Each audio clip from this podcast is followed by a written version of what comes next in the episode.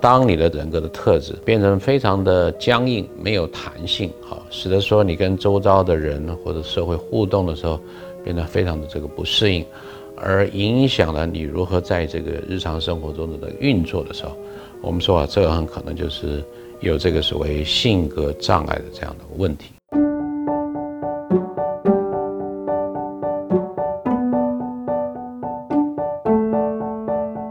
在这个单元的最后啊，我们来跟大家谈一下性格上面的障碍哈，尤其是反社会型的性格障碍。那么啊，我们说呃，性格或者人格的特质，是指的说我们看待或者是跟世界这个互动哈，有一个稳定的方式。但是如果说当你的这些性格或者人格的特质啊，变成非常的僵硬、没有弹性哈，使得说你跟周遭的人或者社会互动的时候，变得非常的这个不适应，而影响了你如何在这个日常生活中的运作的时候，我们说啊，这个很可能就是有这个所谓性格障碍的这样的问题，哈，或者是性格的这个疾患，哈。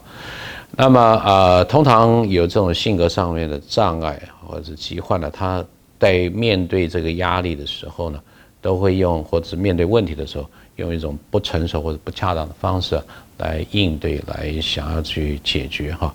很多时候他呃看到就是有一些蛛丝马迹，说有这种性格上的这个障碍，大概是在青春期的这个早期就会出现啊，比如说在这个国中或者高中的阶段，经常会闹事，或者是跟别人同学的相处有不愉快、有问题的这个情况哈。但是呢，他不但在这个青春期的早期发现之后呢。可能会在整个后来的整个生命的这个周期啊，会持续的，还在很多不同的情况之下继续的维持下去哈。那么呃，他之所以会成为性格上的这个障碍，是因为当事人对自己的行为。通常不会感到不安或焦虑啊，那这是跟很多人跟我们所谓一般正常人是不一样的。如果你做出来跟人家这个不顺或者不协调，或者是引起冲突，你通常自己也都会觉得非常的不安，希望说能够解除这些冲突或者是困难啊，那么降低自己的这个焦虑。但是如果有性格障碍或者异常的人啊，他不会觉得这个是他的问题，很可能都觉得是对方的问题。所以也因此，他没有那样的动机或者那样的动力呢，要去改变自己的这个行为啊。其实我们我们大概没有机会去跟大家非常仔细的谈各种的不同类型的这个性格障碍哈。那么不管是国际的疾病的分类，或者是 DSM 的分类，大概最稳定的一种啊，大家最有共识的是所谓的反社会型的。啊，性格障碍或者这个人格障碍啊，就是一般英文我们讲的 anti-social 的 personality disorder 哈，啊，也有人也就是一般人称之为 psychopath 或者叫 social path 哈。那么这样子的呃所谓反社会型的性格这个障碍，他对他人没有什么样的这个责任感，也不会很关切呃他人，或者说对自己的行为没有什么呃良心这个道德感的这种感受哈。呃在三十年前，曾经有一部非常轰动的好莱坞电影，称之为呃《沉默的羔羊》啊，大家不妨可以去看一看，有机会的话，你看到这里面的这个啊男主角所代表的这样，这是一个非常典型啊，呃，这个所谓反社会型的这个呃人格的这样的一个障碍哈，那所以他的所有的行为，他的需求啊。都是根据个人的欲望跟个人的这个需要哈，然后他要求立即的这个满足哈，啊不太能够容忍说我要做什么不能够马上得到我要的这个结果，啊不太能够容容忍这个挫折感，他可能很会撒谎哈，呃这种反社会的这个人格哈，在我们在前面也提到过，像在美国社会里面很著名的这个 Ted Bundy 哈。他是实际上是你去看他长相非常的英俊，非常的帅，非常的迷人。可是呢，他在这个周游于各位的女性这个之间哈，他这样这个撒谎啊，然后他不觉得有什么问题，他需要经常的刺激，让他保持在一种兴奋这个状态，甚至不会担心着他可能受到伤害哈。那么这种反社会型性格的障碍在男性发展比例啊。啊，大约是百分之三，哈，远比女性的百分之一呢要来得高，哈。那我们看他的这个病理上的这些原因哈，呃，第一个还是我们看到这个基因遗传的这个影响啊，在这种所谓同卵的双胞胎里面哈，大约有百分之五十的这个几率，也就是说同卵双胞胎其中有一位有反社会的这个人格，那另外一位呢，啊，反社会性格的几率呢，大概有百分之五十哈。那如果是异卵的哈，大概就只有百分之二十。但不管是百分之五十的同卵的双胞胎，或者是百分之二十的异卵双胞胎，都可以让我们感受到这种基因遗传的这个影响哈。第二个就是在这个呃神经的传导的物质上面哈，通常这种反社会呃人格哈，它在这个血清素的这个量比较低哈，以至于说由于血清素通常是一种对行为的。啊，这种冲动性的这个抑制，或者是攻击性的这个抑制的这个控制，呃，扮演这个重要角色。所以血清素低的时候，这种冲动的行为发生的几率，或者是攻击性行为发生的几率，就会相对的提高啊。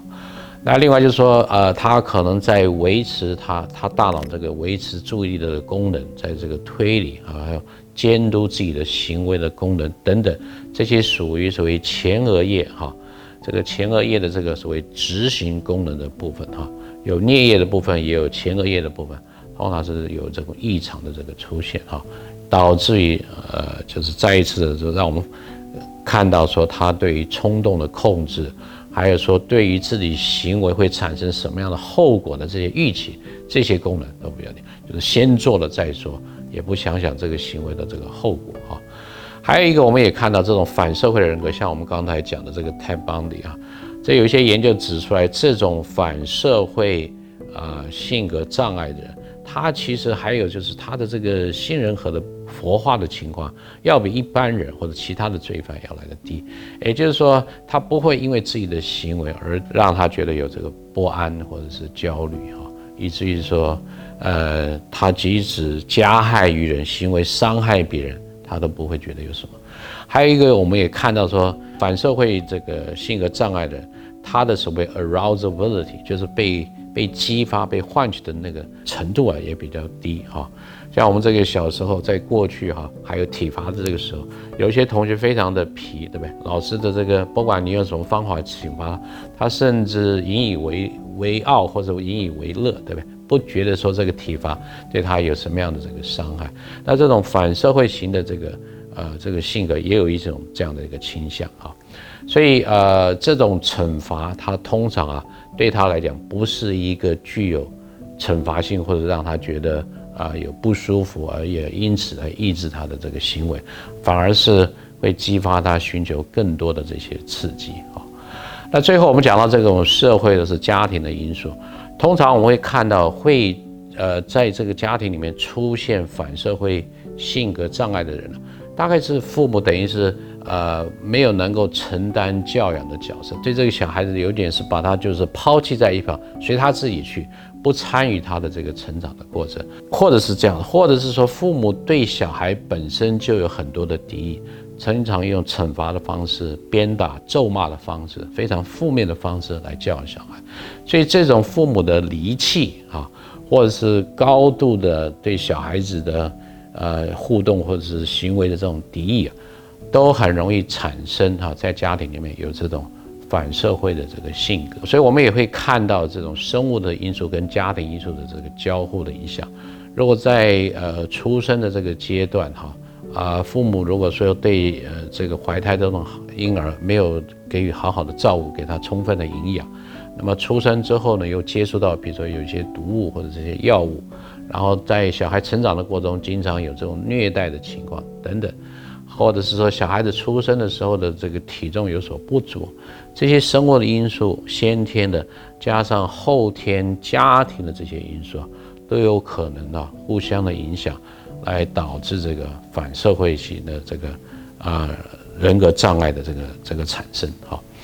那么呃最后就是说谈到一些比较认知性的这个因素，通常是这种反社会性的人格哈，他对别人的行为常常对觉得说对方对我对他有敌意或者是在攻击，所以他最好应对有阴影的方式就是反击回去，他认为说其他的反应的方式都没有他直接。来对抗或者是打击对方来的有效。那这个就会产生一种所谓恶性的循环啊，就是对方对他的行为，然后他用啊攻击的方式来回去，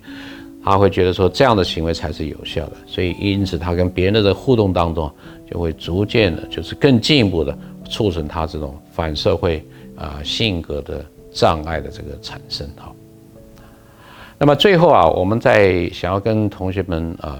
大家可能听到了我们上述谈的很多，呃，包括这种焦虑症啊、忧郁或者是双向的情绪的障碍，或者是视觉失调，还有最后我们讲到的这个反社会的这种性格的这个障碍等等。其实心理上的这些疾患或者是异常的状态，它都需要具有专业训练的精神医师或者是临床心理师哈。做一系列非常严谨的诊断，才能够判断说一个人是不是罹患了这些心理的疾患。可能我们在描述，或者是各位在听讲的过程中，都觉得怀疑自己的行为，或者周遭的人是不是有出现过类似的行为，或在思维的方式上是不是符合我们所